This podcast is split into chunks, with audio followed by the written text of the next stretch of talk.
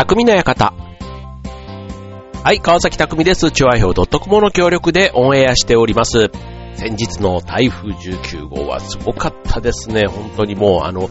前評判通りって言ったら変ですけど、ね、なんかあの、対策をね、すごくしてたというか、やっぱ台風ってね、こう、前もって予測ができる災害、あの、地震だとね、やっぱり突然来ちゃうっていうところがありますけども、こう、前もってくるくるくるくるっていう風にね、心の準備で、あと実際にね、こう、えっと、窓にね、例えば養生テープを、あの、米印みたいな形で貼るとかね、あれなんかもう、うちもね、えっと、マンションの今10階に住んでるんですけども、それでもね、風でね、結構揺れました。あの別にそんなね、あの、オンボロマンション、風で揺れるマンションってってね、言われるんですけど、でもやっぱりね、マンションが風で揺れるほど、うん、揺れましたし、あと、たまたまね、一番風のピークの時に地震もあったんですね、千葉。そう、震度3の地震があって、で、それもあって、なんかもう地震で揺れてるのか、ね、風で揺れてるのか、もうどっちもどっちもわかんないみたいな、もうそんな感じの、ね、なんか、いよいよ千葉県はこのまま、なんか、ね、なってしまうんじゃないかって、もうな、でもどう、そういう時って、結局どこに、ね、逃げようがないというか、もうなんか腹をくくる？うん。なんかそういう感じでしたね。で、前回のね、台風15号が、ね、千葉県がすごく被害がっていうことで全国的にもニュースになっていましたけど、ね、今回は長野県がね、非常にあの、千曲川のね、氾濫で、ね、非常に大きな被害を、ね、あと、ね、亡くなった方も多数いてっていうことで、本当になんか台風でね、こう亡くなる方はね、やっぱりこう、どんな台風でもね、こう場所によっては、ね、パラパラとこうニュースとかでも流れたりはしますけども、まあ、今回のね、被害はちょっと想定をやっぱり上回るなんていうのをね、あの、いろんな河川の氾濫がね、あの、20河川ぐらいなってるとかって言うじゃないですか。ね、だから本当にあの、被害に遭われた方、ね、心よりというか、ね、早い復興、ね、あの、日常生活にね、戻っていただけるように、ね、なんか自分もできることをね、やっていきたいな、なんていうふうに思っていますけども、はい。ね、まあ、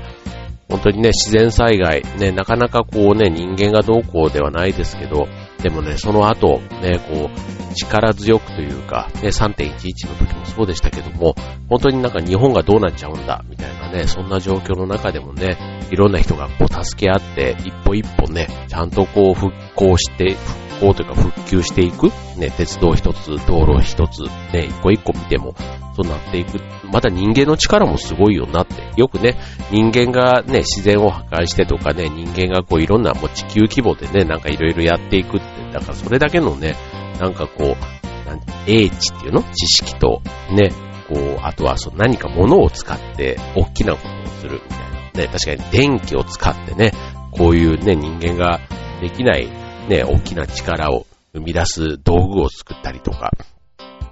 ね、そう考えたらなんか人間の力もまたすごいななんていつもね、こういう時思いますけども、はい。まあ、そういうね、なんか、あの、人間は一人じゃ生きていけないみたいな、なんかそういうね、なんか、こう心理的というか、心理というか、ね、なんか哲学というか、なんかそんなことすらも、なんか思うような、ね、今回は災害でしたね。はい。ということでね、まあそんな週始まりというか、ね、3連休がそういうことでね、まあ、予定がだいぶ変わったなんていう方多かったと思います。あとね、そう、僕が毎年のね、えー、恒例行事にしている船橋競馬場のダートランニングフェスタ。ね、こちらもね、10月12日が本番だったんですけども、あえなく中止にね、もうせざるを得なかったというところですけども、ね、もうこんなね、一番台風の直撃で、ね、もういろんなイベントもう電車すらもね、計画運休なんて言われてる中では、当然あのイベントとしてね、やるわけにはいかないっていうのがもうあの判断でしたけども、はい、まあそういうのもね、一つ、こういい勉強の機会といえば変ですけど、もうそうなってしまったからにはね、それをどう、あの、その中でね、一番いい状態をどう持っていくのか、みたいなことがね、やっぱりこう、主催者として一番考えないとダメなところ。うん。参加者はもちろんですけどもね、いっぱい関係者の方もいて、あとボランティアのスタッフもいたりしてということでね、まあ連絡をなるべくね、速やかにやりつつ、ね、えー、というところを粛々とこうやっているというようなところですね。はい。まあ皆さんからもね、いろいろこう、励ましというか応援というかねぎらいというか、ね、なんかそんな言葉もいただきつつ、でしたけども、はい。まあ、なんでもね、でも一個、こうね、経験値っていうね、前向きに考えればそういうことかななんて思いますけども、はい。まあ、一旦ね、あの、イベントとしてはそういう意味では一段落しましたということで、あの、ね、このリスナーの中にも参加したいな、あとはね、チョアヘオのみんながいつもね、えー、ステージの進行とかをやってくれていますので、まあ、その辺のね、応援にも行きたかったな、なんていうふうに思ってくれた方いらっしゃったかと思いますけども、そんな感じで今年は終わりましたので、ね、また、の機会、ぜひよろしくお願いします。はい。で、えっ、ー、と、今日はね、じゃあ、えっ、ー、と、テーマはね、集中力でお届けしたいと思います。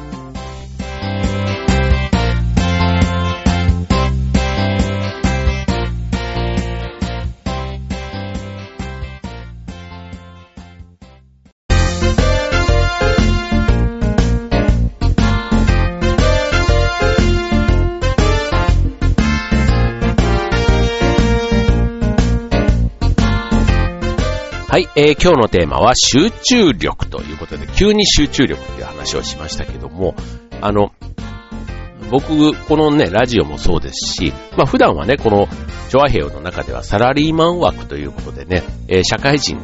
という、まあテーマ、あの、まあ芸人さんでとか、ね、歌手とか、まあいろんな、あの、ジャンルの人が、まあこの、チョアヘイには参加してるという中では僕はサラリーマンというね、あの、いわゆる一般人、普通の人枠みたいな感じでね、この番組やらせていただいてますけども、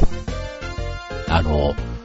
まあ、あと他にね、チーム船橋88っていうその船橋競馬場のダートランの地域おこしのイベントやったり、あとは劇団フーダニットのね、役者としても活動していますので、まあ、よくね、そんだけ色々時間があるね、なんていうことを、あの、ふっと会った方からは言われたりもします。はい。まあ台本もね、まあ覚えるにも、まあそれなりの時間はかけるっちゃかけるんですけど、まあただね、別にあの、眠れないほど、あ寝る時間が、寝る間を惜しんでやってるかと言われれば、まあ平均睡眠時間で僕ね、あの、月、あのー、毎月というか、毎日のやつを一応測る習慣が実はあってですね、えっ、ー、と、平均するとね、本当にぴったり7時間、6時間59分とかね、そんな感じで毎月睡眠時間をとっているようなんですね。まあ、あの日によってはね、5時間ぐらいの日もあれば、ただね、週末とか何もなければ10時間ぐらいとかね、平気で寝れちゃう、あの、子供みたいな、あの、睡眠時間をいつも確保していて、決して睡眠時間も別に短いわけでもなくと。で、かといって、じゃあ、あの、ね、仕事が残業がないかというと別にそういうわけでもなく、まあ比較的サクッと上がってる方かなと思いますけど、で、かといってね、じゃあ、それ以外の時間はって言ったら比較的あの、ね、飲み会とかも大好きだから、まあそういうことも言ってたりすると、そうするといつね、そういうことをやってるんだ、ということを言われるんですけど、あの、比較的短い時間で集中してやるみたいなのが好きなんだと思い、思う。好きなタイプなんですね。そう、だから、あの、計画的にやるっていうのももちろんすごく大事なんですけど、こうね、自分を追い込んで、追い込まれた中で集中してやるみたいなところに、なんかね、えー、自分の、こう、能力が出てんだなって改めてそういう話をね、されると思うっていう、えー、要は何が言いたいかっていうと、3日間あってやることと3時間の中でやることが僕はあんまり実はね、変わんないタイプ、なんです。まあ当然ね、あの、3日かけて計画的にやっていった方がいいんだろうなと頭の中では思うんですけど、3日あるとね、多分2日と半、2.5日は何にもしなくって、最後のその0.5日みたいなところで集中してやった方が、なんか自分の中では成果が、要はあの、勉強で言うとこの一夜漬けみたいなタイプに最近はいよいよなってきたかなって。昔はね、なんかその一夜漬けもね、あんまり長続き実はしなくて、ダメだなぁなんて自分では思ってたんですけども、そう。だから最近はね、その意味の集中力みたいなところは、ちょっと高まってんなぁなんていうふうに自分では思うんですよね。でも昔からね、あの、集中するものがある人とか、なんかそういう場面って、ちょっと僕は好きなんだろうな、あ好きなんです。うん。で、例えば、あの、うんと、ドラゴンボールのね、孫悟空がカメハメハをやるときなんかもね、こう、手に気を集中させて、カメハメハってあの波動というかね、あれで相手を攻撃したりするのとか、あとは、あまたアニメで言うと怪物くんがね、あの念力集中でこうね、あのピキピキって雷を落とすみたいなんとか、ね、ああいうなんか何かを集中させてガッてやるみたいなものって結構人の目を引くというか、なんかね、僕は好きなんですね。なんかああいう、こう、こう集中して何かをやる。で、多分スポーツなんかね、今ちょうどね、ラグビーのね、すごく日本中今盛り上がっていますけども、まあ、あるいうのもね、こう、キックしてね、こう、あのー、あとはトライを決めるときとか、ね、ああいった時の、この集中力みたいなのがテレビ越しにもね、すごい選手の集中力が伝わってくるじゃないですか。ね、昔のあの、ね、五郎丸さんのね、4年前のワールドカップの時の、あの、五郎丸ポーズなんて言われてたね、あのポーズなんかもまさにルーティーンっていうね、集中力を高めるための。だから、ああいうのって結構人間のね、こう、心にこう、響くというか、目がどうしてもいっちゃうみたいな。うん。だから、やっぱりスポーツでこう、とかね、集中してる人、ね、夢中っていうのとまたちょっと違うんですけどね。なんかそういう意識的に自分をそっちの方に持っていってる。自分が好きだから夢中になって、あのファンをね、あ、ファンとして誰かを応援してるっていうのは夢中みたいな方かと。まあ当然ね、それでライブに集中しているみたいなところも、まあそれはそれでね、人としてはなんか本物というか、ね、飾らない、なんか生みたいな感じで、ね、あの、それはそれですごくあの、生き生きしてる、ね、目が行く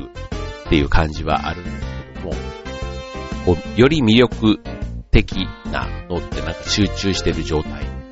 は人をこう輝かせるというか、なんかそういうとこってあるのかななんて。まあちょっとね、自分で集中力がどうのこうの言いながら輝くとかいうのもちょっとかっこ悪い話ですけども、はい。まあそういう意味でね、なんか集中力みたいなのはね、えっ、ー、と、最近というか、なんか時間をね、有効活用するって意味では、ちょっと自分の中では自然に高まってきた。しかもそれは追い詰められて高まってきた。みたいなところはあるなと思うわけです。はい。ということでね、じゃあ次のコーナーではね、集中力、ね、えっ、ー、と、集中力を高める方法というかね、まあ僕はさっきね、一つ、あの、追い詰めるっていうことを言いましたけども、そんなのも含めて、えっ、ー、とね、今日は集中力を高める5つの方法を次のコーナーでご紹介したいと思います。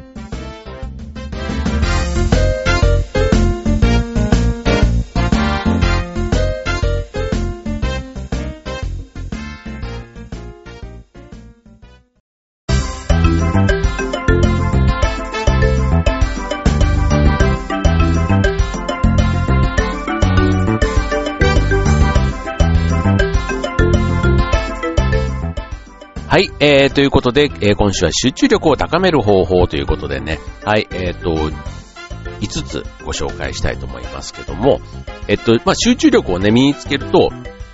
基本的にはね、えー、いいことが多いと思います。はい。あの、何でもそうですけど、まあ、要は時間を有効に使ったり、あとはね、なんか精神をこうね、なんちゅうの、あの、ヨガとか、ね、禅とかっていうのに結構近いものがある。心を落ち着かせてというか、自分の中で、こう、要は集中してるってことは、他のものが耳に一切入ってこない。うん。だからもう自分の思いのまままっすぐ進めるっていうことなんです。よくね、あの、周りが見えてないだとかっていうことを悪く、ね、悪く言うとそういうことなんですよ、でも。あの、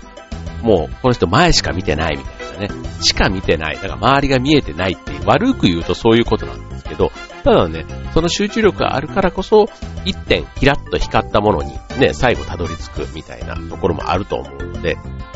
結構この集中力すごく大事だなぁなんて。そう、なんか舞台なんかもやってるとね、ほんと舞台をやってるときは、あの、言っちゃなんですけど、他のことは忘れて、やりたいんですよね。ややりたくて。そう、だから、まあそういう意味ではね、舞台に集中したい、その役になりきりたい、みたいなところがあるから、そう、だからやっぱりね、集中してない舞台、あの、あるんです、たまに。あの、気が散ってるというか、ね、あの、他のこと考えちゃったりね、なんか不安になってるとかね、なんかそういう時はやっぱりね、集中できてないし、あの、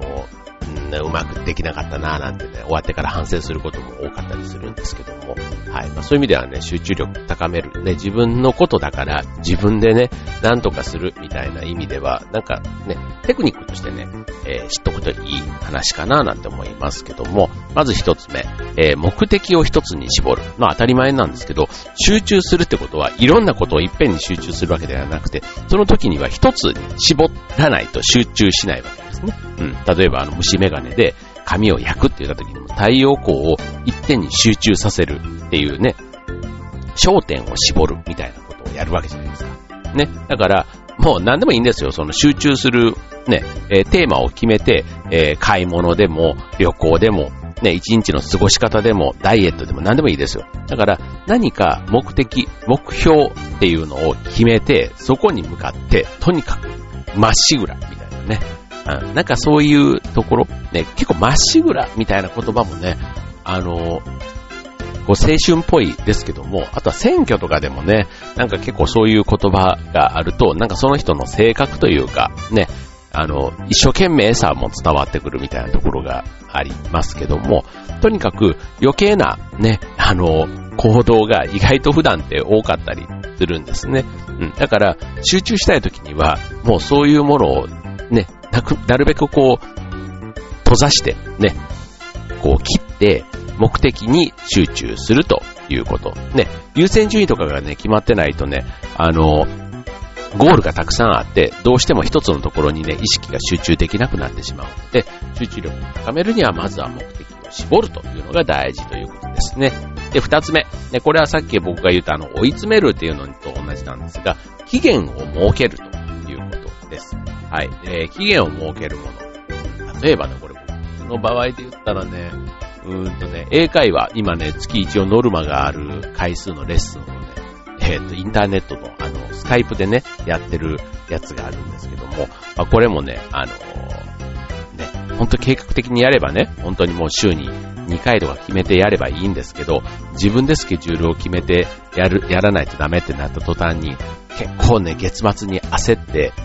もう週末がこれしかない、この時間にやんなくっちゃ、みたいな感じでね、えー、やることが多いです。要は、自分にプレッシャーを与えるということで、えー、集中力が高まるということですね。はい、あの、危険がね、えー、ないと、ついダラダラしてしまう。うん。だから自分のペースで毎日コツコツ努力していくっていうのはもちろん大事なんですけども、えー、集中力を高めるためにはある程度期限を設けた方が良いというこね。まあ人それぞれ、あの、長期的なね、目標とか短期的な目標、ね、それぞれにあの、なんていうの、は、形というか、あのサイズっていうのかな？なんかその、ね、目標の中身もいろいろあるわけじゃないですか。定量的なものもあれば、定性的なものもあったりね。まあ、えっと、量的なもので決められるものが、まあ、ダイエットとかだったらね、体重何キロとかね。で、あとはね、定性的だったら自分が見た目がこんな風に、まあ、見た目じゃないか。なんかそういうのってあったりすると思うんですね。だから自分に合った期限を設定するっていうのはもちろん大事なんですけど、まあそこに向かってね、こう集中できるかどうかっていう、ね、ある程度そういうなんかすぐに達成できる目標で期限決めてもね、ああ、ああってなっちゃうので、なんかそのあたりのね、え、目標のレベル感と、あと期間の設定、ね、なんかすごく仕事っぽいですけども、なんかそこのね、期限を設けるってとても大事だなぁなんて思いますね。そう。ちなみにあれ、そう、劇団とかの場合だとね、当然あの、期限、ね、公演日っていうのが決まります。はい。で、あの、競馬場のね、ああいうマラソン大会も本番っていうのが決まってて、で、しかも自分だけじゃなくて、周りを、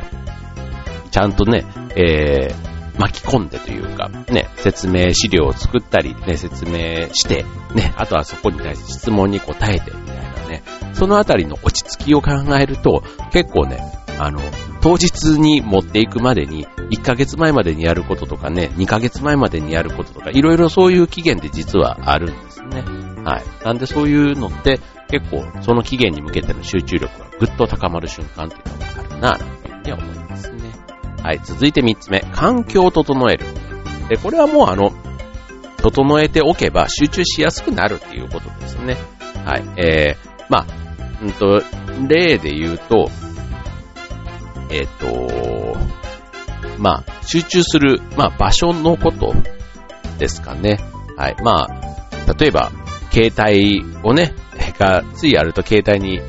目がいっちゃうとか、あとは漫画とかね、僕ね、あの、学生の時はね、あの、浪人してましたけど、もうね、周りが別に当時はね、当然スマホというか、ああいう携帯もなかったので、まあ情報というかね、まあ夜中になればテレビは見なかったですけど、うんと、ラジオとかはね、ずっと聞いてたら、あとカセットテープでね、ずっと音楽聴いたりとか、いわながら勉強みたいな。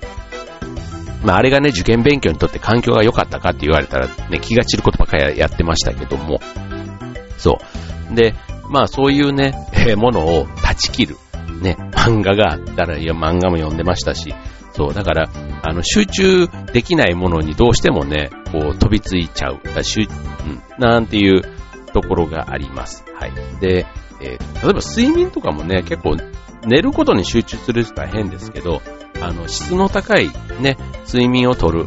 って考えたら、なんか電気をね、こう明かりを調整したりだとか、なんかそういった自分に合った集中できる環境を作る必要っていうのはあるかなっていうふうに思いますね。はい。なので、静かに、えー、静かな環境とか、ね、やっぱ音がするとかね、なんかこう、ね、犬が鳴いてるとか、ね、こう、あの、友達とかが話しかけてくるだとか、ね、結構ね、あの、子供たち、うちの子供がね、勉強するときとか、今ってね、あの、LINE の電話とか全部無料じゃないですか。だからね、あれをね、ずっとね、繋ぎっぱなしにして、ね、あの、ビデオ通話みたいにしてね、なんか、なんか、こう、自習室にいるみたいな感覚をね、こう、部屋で作って、なんかちょっとあれば話しかけたりもすることもあるけど、基本的にはね、黙ってね、まあだからこうやって画面越しに見るとね、相手のこの、あの、頭頂部っていうの、頭がこう映ってるみたいな感じで、まさにあの、向かい合わせて自習してますみたいな。なんかね、そういうのが、あの、流行ってるというか、あるみたいなんですね。そう。で、これはね、こう、お互い、一人だと、やっぱりね、こう自分に負けて寝ちゃうとかね。なんかそれがね、相手がこう起きてやってることがプレッシャーになって頑張れるみたいな、ああ、なるほどね、なんてちょっと思ったりなんか自分の中でね、逆にそうやって見られてると思って、なんかちょっと、まあ確かにね、見られてるから気が高まって眠気が吹っ飛ぶっていうのはちょっとわからないでもないですけど、はい。まあそういうね、えー、それも環境を整えるに自分に合ったやり方であればね、まあそれはそれであるのかな、なんていうふうに思いますね。はい。続いて4番目、えー、朝一番にある。はい。今日の実はこの収録はね、朝の収録なんですね。はい。朝の収録はね、あの、いいですね。はい。あの、すがすがしい気持ちでやっております。はい。あの、酔っ払ってやってる時の収録とは大違いでね、やっぱりね、朝の収録はね、えー、良くてですね。はい。で、朝一番。ね、朝一番はね、やっぱりこう、あの、しっかり寝た後っていうこともあって、こう、元気ですね。はい。まあ夜は夜でね、あの元気では元気ではあるんですけど、なんかね、朝にこのね、収録をすると、一回このね、番組のために頭が整理されて、ね、9時からの仕事の、仕事への集中力がね、ぐっと高まるっていうのはね、なんか変な実感なんですけど、誰にもね、これの、この感覚をね、会社で共有する、できる人はいなくって、まあ会社でね、ラジオやってる人なんてまずいないから、そうそうそう、なんですけど、やっぱりね、一つ、このラジオっていう、ね、収録のこれが、まあ、情報を整理して話すみたいなことをやってるのが、まあ、仕事といえばね、当然ラジオのね、DJ、パーソナリティを仕事でやってる方もいらっしゃいますから、まあ、そういうのと考えたら、なんかすごくね、えー、ウォーミングアップ、一日の中のウォーミングアップって、としてはすごく、うん、いいのかもしれない。うん、一日を、集中した一日を過ごすために、え、このラジオを朝にやるっていうのは、で、まあ、早起きするとね、まあ、すがすがしいし、健康的にもいいし、ね、なんか一日のクオリティが上がるみたいなところはあるなというふうに思いますね。だから集中するのは朝が良いというところです。まあ、これもね、僕もでもね、朝がいいかって言われたら結構ね、夜中の方がね、なんかね、目がランランとして、意外とね、夜中の1時とかが一番集中できるみたいな人も意外と僕は多いんじゃないかななんて思います。はい。まあ、朝派か夜派か、みたいなね。はい。まあ、その辺は、これもまあ、個人のね、えー、タイプに分かれるのかなと思います。はい。で、最後、えー、睡眠の質を上げる。うん。ね、寝ること。ね。これね、僕、まあ、ここ10年ぐらいかな。なんか枕に対してこだわったり、あとは、いろいろね、あの、睡眠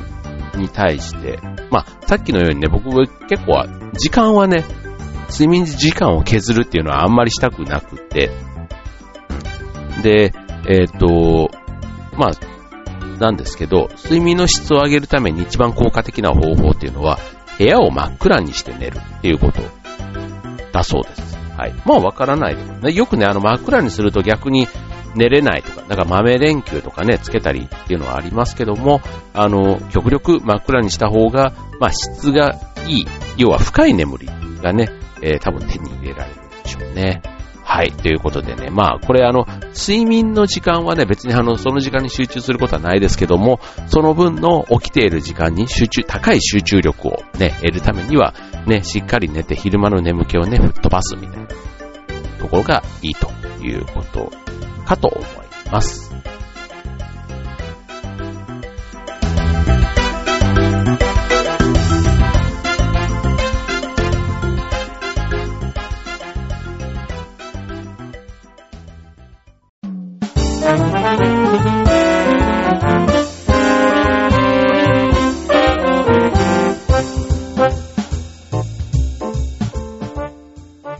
ということで、えっ、ー、と、今日は集中力をお届けいたしました。ということでね、まあ、人生ね、まあ、集中してなんかやる、やった時ね、やった時は、うまくいった時も、うまくいかなかった時もね、まあ、その集中した時間をね、まあ、自分の中では、まあ、糧にするというか、まあ、褒めるというか、ね、そういうことかなって思います。まあ、これ相手に対しても結構そんな感覚ってね、まあ、一生懸命やってる。集中したってことは一生懸命やったっていうところとも結構近いかなと思うので、まあそういうふうにね、えー、やったことに対して、その努力、頑張りみたいなところはね、結構周りにはうまく、なんか結構伝わるかななんて思っていて、そう。だからやっぱりそういうことが結果的にはね、こう、自分のこう価値を上げるというか、ね、別にあの周りがね、からよく見てもらうために集中するとかのことではないんですけども、結構そういう人のところ、あそういう人のところに人は集まるというか、ね、あの、だか集中というかメリハリみたいなね、なんかそういうところって結構、人、生きていく上でとなんか大事なポイントなのかななんていうふうにも思ったりしますけどね。はい。なので僕は別にあの、時間がね、えー、そんなにこう、小忙しくはしてるような気はしますけど、ただめっちゃ忙しいわけではなくて、むしろね、えー、だらだらしてる時間が、まあまあ、ないとしんどい方なので、そう。で、睡眠時間とってるでしょうで、あと昼寝もね、まあまあする方だからね、本当にもうなんか、うん。ただ、2時間ぐらい集中するときは、すごい集中してるみたいな。なんかそういうところがきっとね、ある、あって、自分の中ではちょうどバランスがいいんだろうな、なんてずっとね、なんか予定が入って、ね、ずっと予定が入ってるっていう風にも言われたりもするんですけど、いやいや、全然そんなことはなくて、たまたまね、あの、飲みに行ったりしてもね、まあ、あの、数時間なわけじゃないですか。で、電車のあるうちには帰ってくるわけで、そう。だからそんなこんなでね、やってると別にね、飲み会も1次会で帰ってきて2次会をね、えー、家で過ごせば、まあその分ね、家で、まあ、飲んだ後とはいえ、ね、なんかちょっと、することもできるから、まあそこでね、まあ集中するっていうのって結構時間をね、だから大事に使うためには集中力、ね、ずっと集中力はね、あの、ピーンと糸が張った状態になるので、長続きは僕はしないと思います。はい。集中して、まあ2時間ぐらい集中して、また休憩して、1時間ぐらい集中して、だ1日3時間集中できたら十分かなとか思いますけどね。はい。じゃあ仕事でね、だいたい仕事って、まあ、何、えっと、7時間半とか8時間とかね、こう、最低でもやる、まあ最低、まあアルバイトとかだったらもっと短いかもしれないですけど、その中でどんだけ集中してますか？みたいなことを考えるとね、意外と、なんかこう、まあ作業みたいなことでね、集中するっていうのはもちろんありますけど、なんか一日の中で、その仕事中でもとにかく電話とかもならずに、もう話しかけられない時間みたいなのが1時間ででぐらい欲しいとかって思ったりしません？なんか。そう、とにかくこの1時間はもう誰にも邪魔されずに、とにかく自分の思った資料をね、作り続けたいって。まあ、ただそれでもね、やっぱ話しかけて来られたり、電話が鳴れば取らざるを得ないとかっていうのがあるわけじゃないですか。そう。だからそういう中で、ね、1日の本当ね、8時間仕事する人でも1時間だけでもそういう時間があると、だいぶね、1日の流れが変わるような気がしています。はい。ということでね、まあ、集中力。ね、さっきのこの1時間そういう時間を作るっていうのは環境を整えるっていうところとね、近いかなと思いますけども、ね、そんな、えー、時間を少しでも増やしてね、えー、なんか充実した時間の過ごし方、皆さんも手に入れていただけたらな、なんて思います。はい、ということで今週の匠の館、ここまで。バイバーイ。